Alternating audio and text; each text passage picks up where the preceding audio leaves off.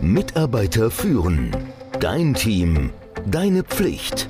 Der Podcast für Antreiber, Macher, Menschenkenner, Widerstandskämpfer und Zuhörer.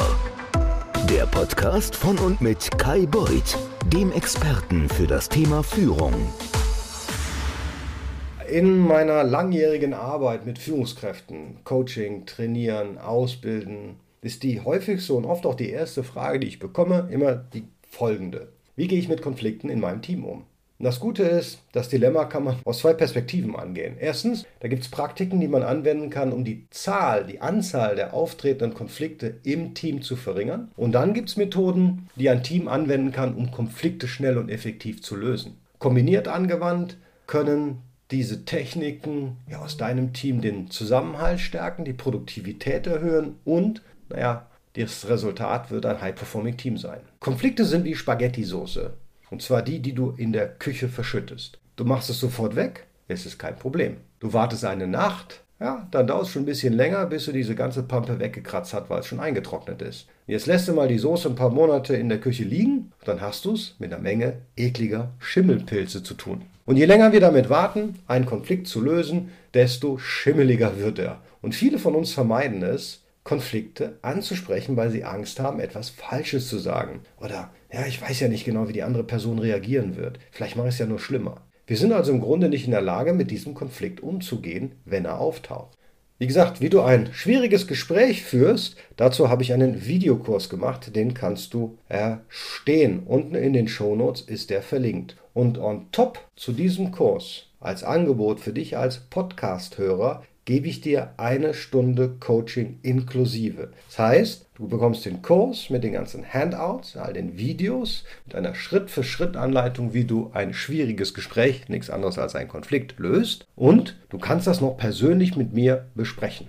Ein tolles Angebot, wie ich finde, unten in den Show Notes. Hier in diesem Podcast verrate ich dir ein paar Tricks, wie man mit ja, Kollegen mit großen Emotionen umgeht und wie man sein Gehirn davon abhält, sogenannte Bestätigungsfehler zu machen und wie man sich selbst beruhigt, damit man die Oberhand gewinnt und behält. Naja, wir haben keine Probleme mit anderen Menschen, die die gleiche Sichtweise haben wie wir.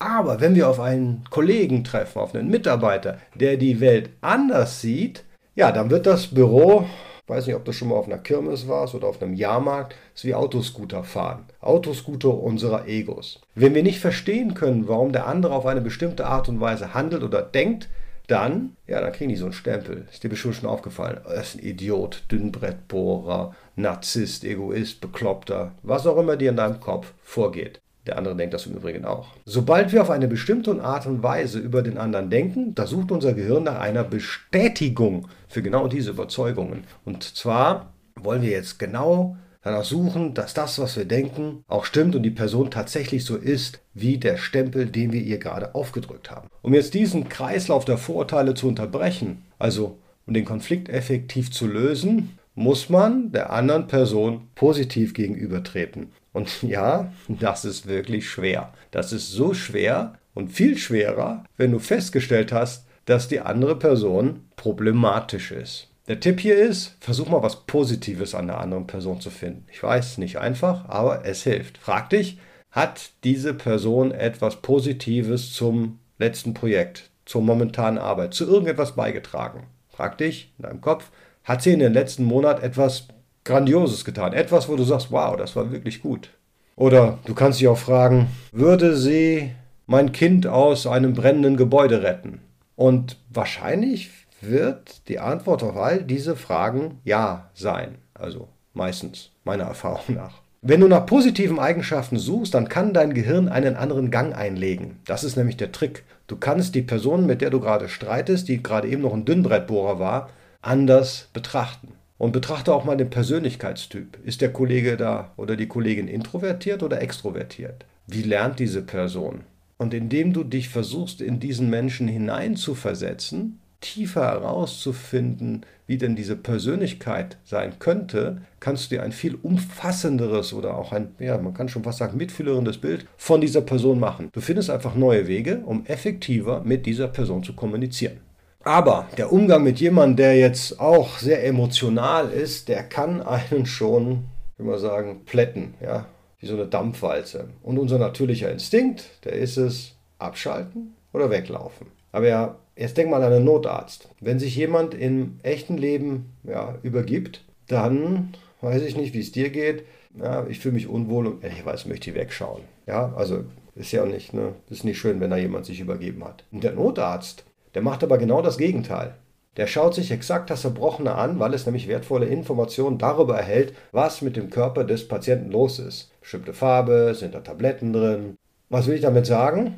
Du musst genauer hinsehen, wenn du deine eigenen Emotionen in den Griff bekommen möchtest. Und zwar, wenn jemand auf dich losgeht. Um ruhig zu bleiben, musst du eine Grenze ziehen oder einen Graben buddeln zwischen dem und der Emotion, zwischen dir und der Emotion der anderen Person. Und wenn wir das tun, dann kannst du reagieren, anstatt, dann kannst du agieren, anstatt zu reagieren. Du kannst den anderen helfen, nämlich auch seinen eigenen emotionalen Graben zu schaffen. Der ist ja in der gleichen Situation wie du. Ich kann dir aber sagen, die Wiederholung des Satzes wie bleib ruhig ist nicht immer gleich eine gute Idee. Ja, jetzt bleib mal locker. Das ist nicht unbedingt, was da hilft. Was letztes Mal einer mit mir gemacht hat, als ich äh, ausgeflippt bin, ich bin ja auch kein Kind von Traurigkeit, der hat einfach kurz angehalten und hat gesagt, Kai, dadurch, dass du dich jetzt aufregst, hilft das der Situation nicht. Lass uns mal ruhig darüber sprechen. Der Hinweis, also festzustellen, ich reg mich gerade auf, was ich tatsächlich gemacht habe, und die Konsequenz daraus, dann können wir das Problem nicht lösen, hat bei mir auf jeden Fall schon gereicht, um zu sagen, stimmt. Und wir konnten das Problem dann lösen. Also in die Richtung musst du gehen. Also einfach nur sagen, bleib mal ruhig, bleib mal locker. Das ist sicherlich nicht das, was du tun solltest. Du musst jeden Konflikt einmal analysieren oder validieren. Natürlich ist es einfacher, jemanden zu bestätigen, wenn du die Emotionen verstehst und wenn die dich nicht triggern. Aber wenn du die Person nicht ausstehen kannst oder das Verhalten, das, was sie da an den Tag legt, dir schadet, dann musst du die Emotionen tatsächlich, ja, du musst dir einen Namen geben. Und das ist das, was ja ähm, der Kollege mir gemacht hat. Sag sowas wie, ja, du scheinst wütend zu sein. Oder wie in meinem Fall, ja, schau mal, du bist wohl ganz aufgeregt, das hilft uns jetzt gerade nicht. Also indem du einfach benennst, wie die Situation ist, schaffst du schon den Rahmen, dass es ein paar Grade, die Raumtemperatur ein paar Grade abnimmt. Damit eröffnest du nämlich dann eigentlich wirklich das Gespräch. Das ist eine Chance, die Hinweise, die die andere Person gibt, durch ihr Verhalten genau zu betrachten. Was stört denn den Kollegen und die Kollegin wirklich? Oder den Mitarbeiter oder die Mitarbeiterin? Von welcher Ecke kommen die? Du musst so viele Informationen sammeln wie möglich und das macht man am besten, indem man einfach weiterführende Fragen stellt. Ja, Im Englischen heißt es so schön, tell me more. Und ganz besonders wichtig, ist auch eine Vertriebsstrategie, ist, du wiederholst, was du hörst, um zu sehen, ob du die andere Person wirklich verstanden hast. Das ist nämlich der Punkt bei der Wiederholung. Du fasst mal zusammen, was die andere Person gesagt hat, damit die sich in ihrer Wut, in ihrem Kampf verstanden fühlt und du auch sicher gehst, dass du sie verstanden hast. Indem wir so auf die andere Person eingehen, anstatt in den Gegenangriff überzugehen, gewinnst du die Oberhand in der Situation. Du übernimmst die Kontrolle in dieser, ja, an diesem Streit, in diesem Konflikt anstatt dass du in die Defensive gehst. So, wenn zwei oder mehr deiner Kollegen und Kolleginnen aneinander geraten sind, ja, und das na, dir nicht gefällt, dann gibt es nur einen Weg, triff dich mit jedem von ihnen unter vier Augen und mach die vorangegangenen Schritte alle getrennt. Finde heraus, was wirklich hinter dieser, ja, diesem Konflikt, hinter diesen Spannungen steckt. Und was du herausfindest, das wird dich vielleicht sogar überraschen. Vielleicht sind sie immer noch verärgert über etwas, was vor Jahren im Büro passiert ist. Was vor Jahren irgendwann mal schiefgegangen ist. Menschen vergessen nicht, vor allen Dingen Negative nicht. Bring deine Mitarbeiter und Mitarbeiterinnen dazu, die positiven Eigenschaften der anderen Person anzuerkennen. Ja, denk nochmal dran, würde er dich aus einem brennenden Gebäude retten? Vermutlich ja. Und die positiven Dinge, die sie über die andere Person sagen, mit ja, der Person, um die es geht, auch zu teilen. Äh, Michael sagte, du warst immer so ja, kooperativ, wenn wir im Projekt zusammengearbeitet haben. Hilf also deinen Mitarbeiter und Mitarbeiterinnen dabei, mit ihren Kolleginnen und Kollegen ja, auf einer menschlichen Ebene zusammenzuarbeiten und diese auch wieder als Menschen zu sehen. Du musst daran denken, dass allein die Tatsache, dass du den anderen oder die den anderen als echten Menschen sehen, unglaublich viel Gift aus einem Konflikt herausziehen kann.